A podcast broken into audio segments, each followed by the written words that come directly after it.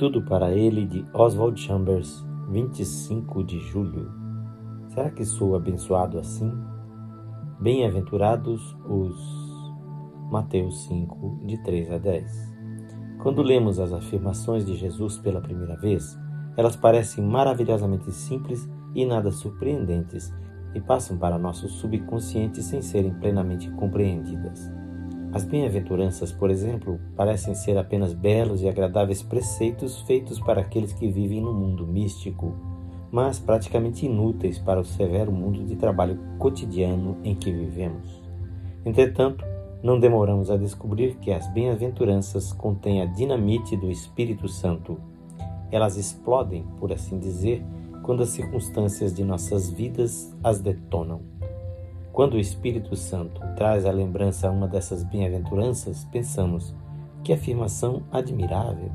E aí temos que decidir se estamos dispostos ou não a aceitar a tremenda revolução espiritual que se produzirá em nossa vida se obedecermos às suas palavras. É assim que o Espírito de Deus opera. Não é preciso nascer de novo para se aplicar a vida ao Sermão do Monte.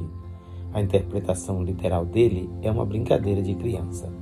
Mas a interpretação do Espírito de Deus, aplicando as afirmações do Senhor à nossa vida, é coisa totalmente diferente e demanda a operação do Espírito Santo em nossa vida. Os ensinos de Jesus são muito diferentes de nossa maneira natural de encarar as coisas e, de início, nos causam forte estranheza. Temos que ir lentamente conformando nossa conduta e nosso falar aos preceitos de Jesus Cristo, à medida que o Espírito Santo os aplica à nossa vida. O Sermão do Monte não é um conjunto de regras e regulamentos. É uma declaração de como viveremos quando o Espírito Santo estiver controlando nossa vida. Esta leitura é feita por seu amigo, Pastor Edson Granda. Que o Senhor Jesus abençoe a sua vida pelo controle do Espírito Santo.